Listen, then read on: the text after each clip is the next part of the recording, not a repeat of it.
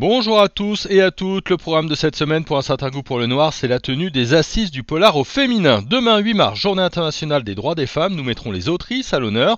Rejoignez-nous sur Facebook pour 6 tables rondes en live. Nous les rediffuserons ensuite dans ce podcast. Elles sont 18 à avoir répondu à notre appel.